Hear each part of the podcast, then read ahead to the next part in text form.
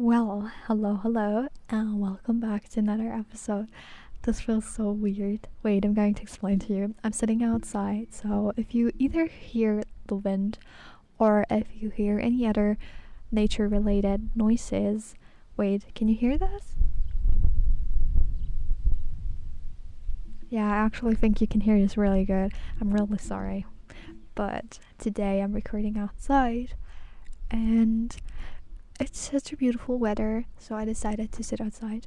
Today we have first day and I don't have school, and this is also the reason why I'm recording on a normal at a normal time because normally I'd record in my room at like almost midnight and the next day I'd go to school and be really tired.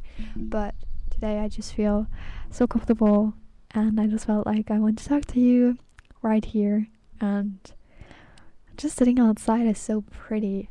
I need to take advantage of the good weather. So, hello, guys.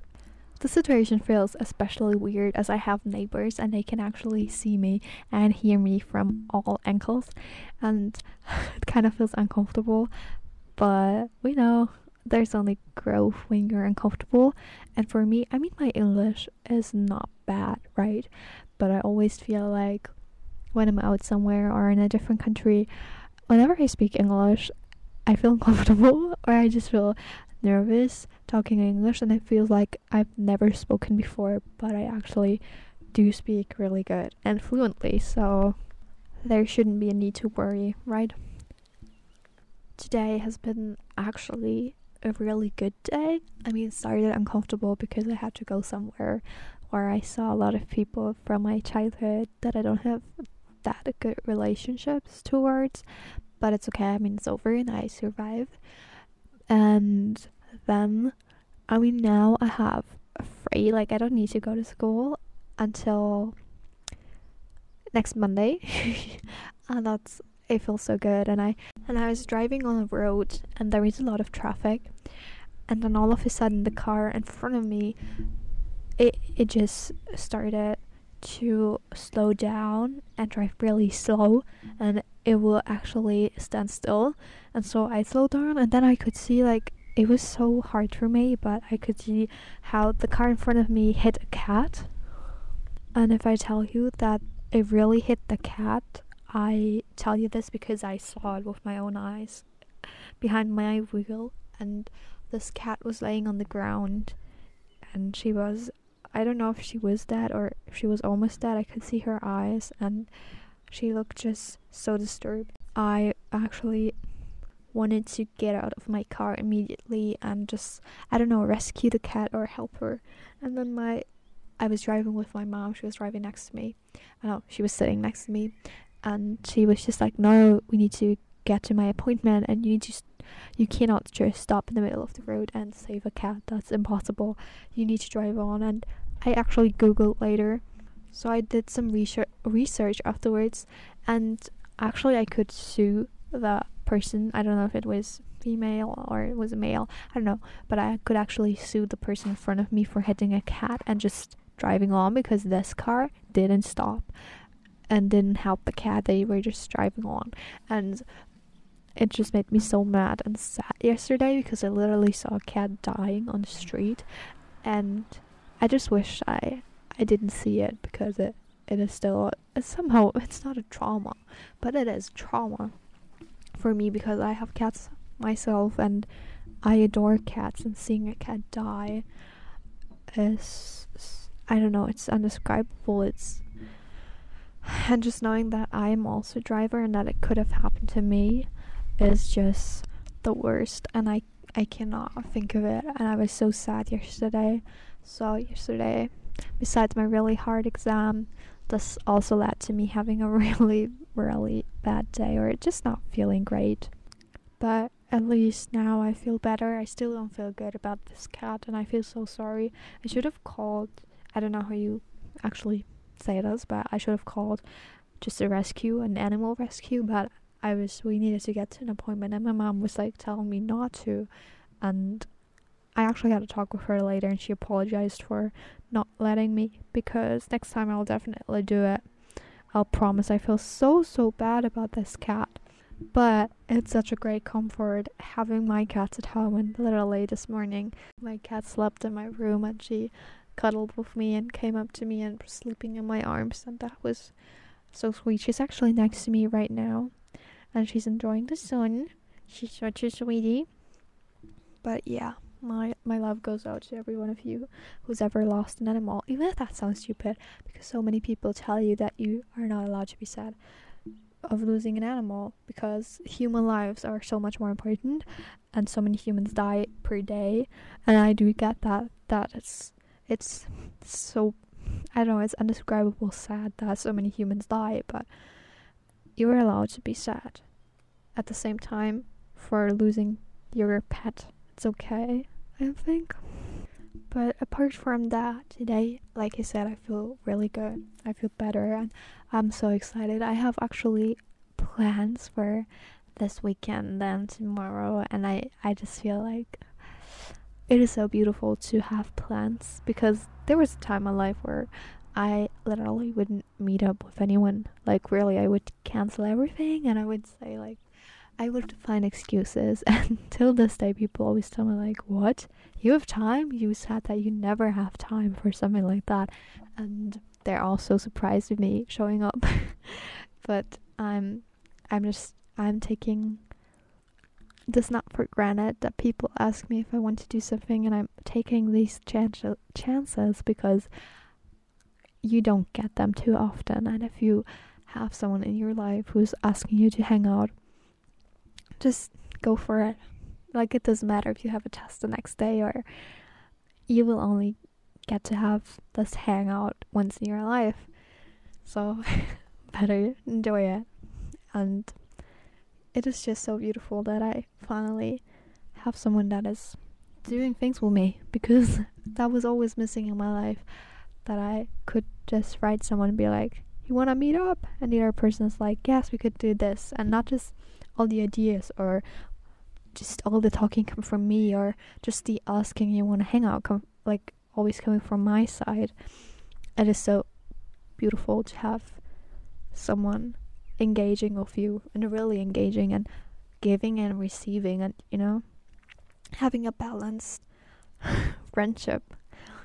And that is so beautiful and i'm really thankful for this right now Okay, now I have rambled for, I don't know, way too long about nothing. But I actually, because I had a really bad day, not really bad, but it was just not good. Um, yesterday, I felt like I wanted to talk just in general about bad days. Because uh, yesterday, I actually, I was watching some YouTube videos to, I don't know, maybe feel better. And there was this one video of this actually really amazing girl.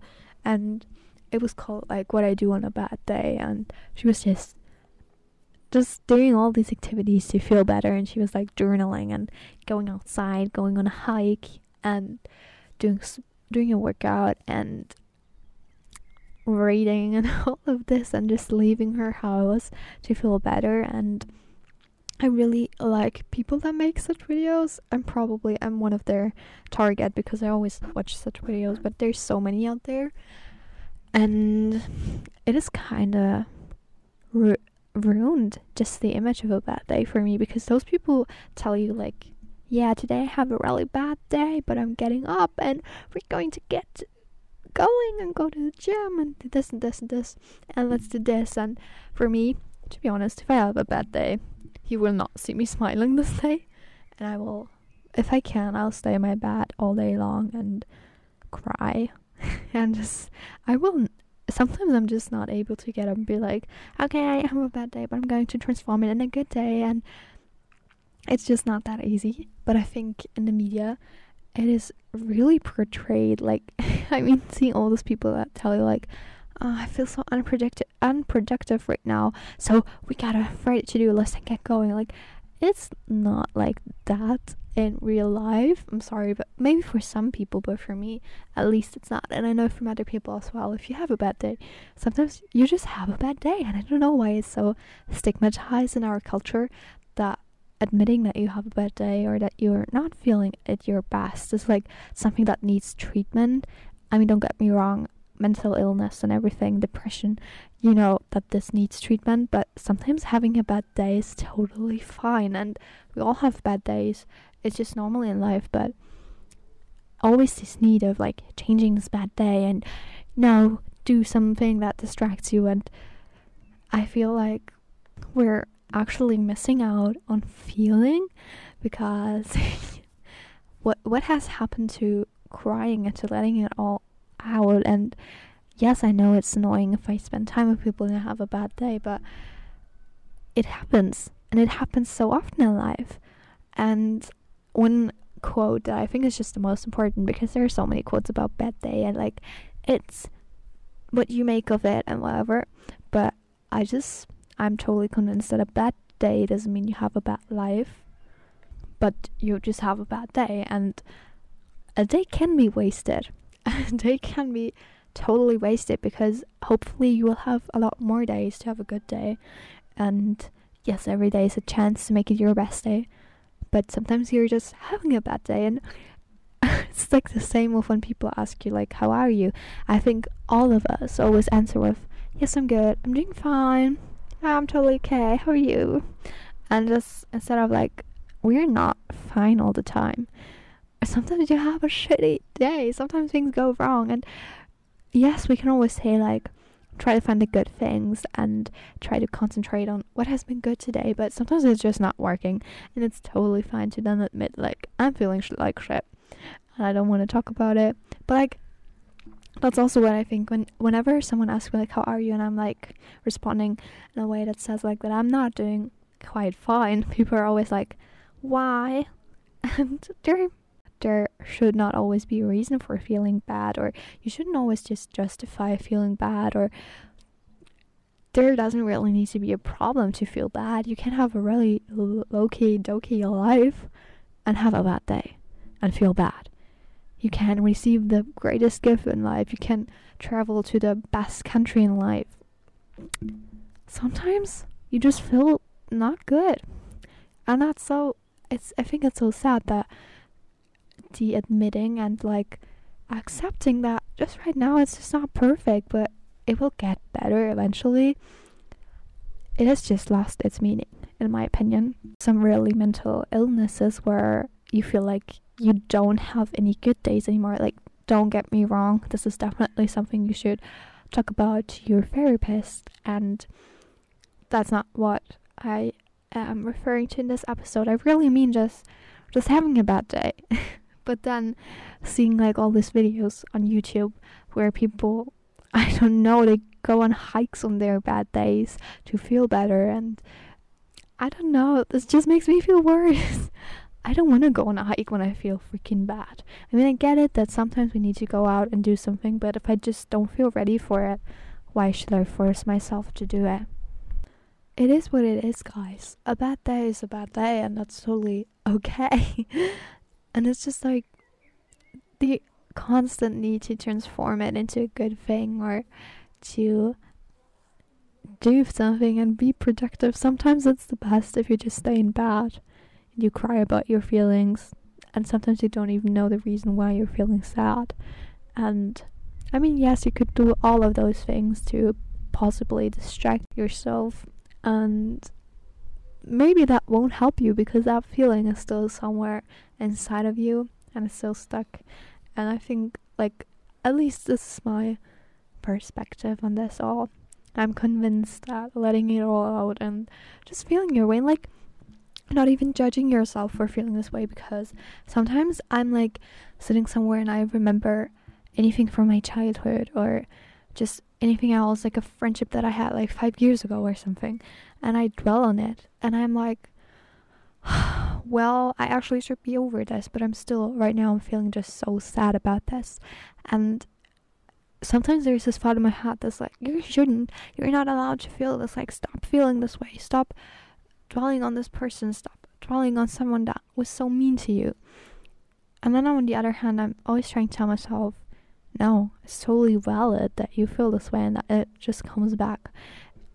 It's just it's just okay. Sometimes it's just so okay to dwell on something or to feel sad about something. Like why do I, for example, always tell myself that I, I shouldn't feel sad about this right now or I should be over this. I should already be over this. I should should have forgotten it.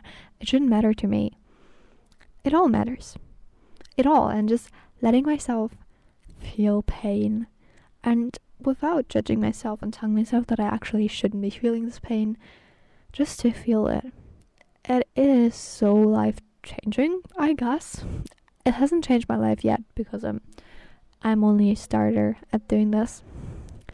But I, I think I think it is really life changing because it's also a form of self accepting and of accepting your feelings and if I feel bad then I feel bad. But you know, I have good days as well.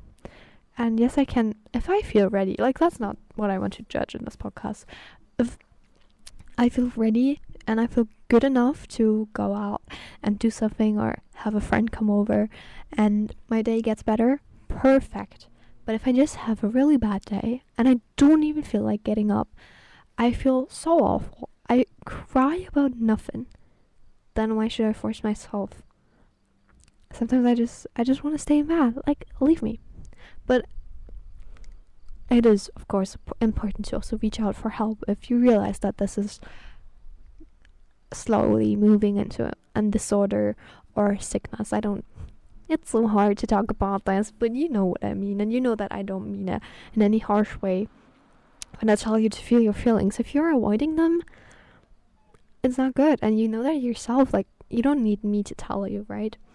But uh, just a little reminder that if you had a bad day today or yesterday or tomorrow, it is just okay. Like stop judging yourself for having a bad day. Like and being hard on yourself or beating yourself up for not going outside on a walk because that would definitely make you feel better.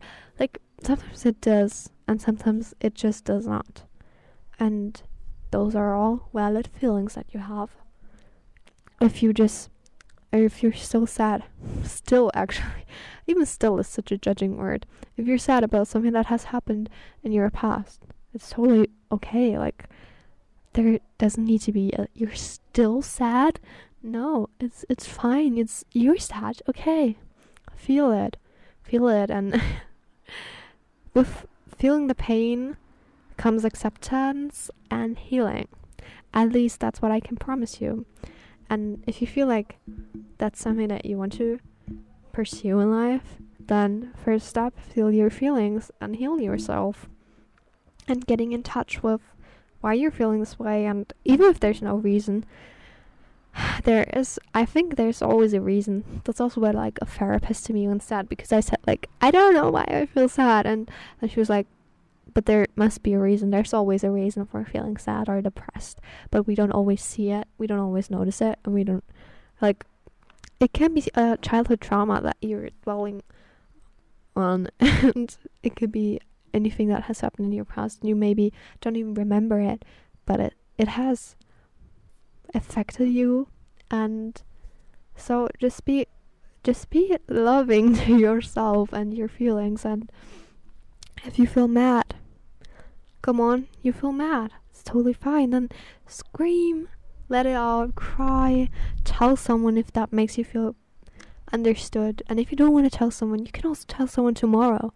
It's not like I'm forcing you to get out of bed if you don't feel ready to do it. You can only change if you're ready to do it, and there's nothing wrong with not feeling ready to change or not feeling ready to take the steps.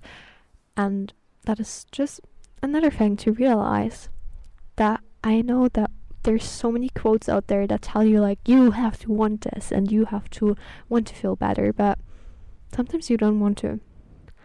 Sometimes you just freaking want to be sad about losing this and this person or this and this relationship and it's fun as well. And no one's out there judging you besides you. And with that my friends i know this is a shorter episode but for me i think just recently i've realized that i want to record shorter episodes because not everyone is in for listening to me for an hour i know some people are but some are just not. And it's also fine, but having a quicker episode that you can listen to on your walk or when you drive to school or to work, I don't know, whatever you do, or when you're cooking, it just is more comfortable having a shorter episode. instead of like being stuck in the middle of a really long episode. So I totally get this, and that's why I'm like making them a little bit shorter and more spicy. No, but you know what I mean. So what's now left to say, my friendsies, is that I hope you have a nice day, and like even if you have a bad day, I hope you just feel all the right things, and just promise me that whatever life situation you're in, if it's breakup or if it's all fine, just please know that even like okay, sorry, little thing that I wanted to tell you. even if you're like having a total fine life and you think like you're successful and you have great relationships, you can still be sad and don't know why, or unhappy and don't know why. Just accept it, please, and just always know that you are deserving of love. Just be aware of that no matter what you're feeling, no matter what you're going through, or if you're not going through anything, or if you're actually feeling numb. Please just know that you're always deserving of love and connection and people caring for you and people reaching out to you. And I know it's so hard if you feel like you have no one, or if you don't feel like you can accept that you're deserving something. Just tell yourself over and over again, I am deserving, I am loved, and it just has a purpose. That's what I truly believe. And so now, thank you so much for listening. And like I said, I hope that you're doing fine, and even if not, it's totally okay. I hope that you're accepting yourself and that you enjoyed today's episode. Bye.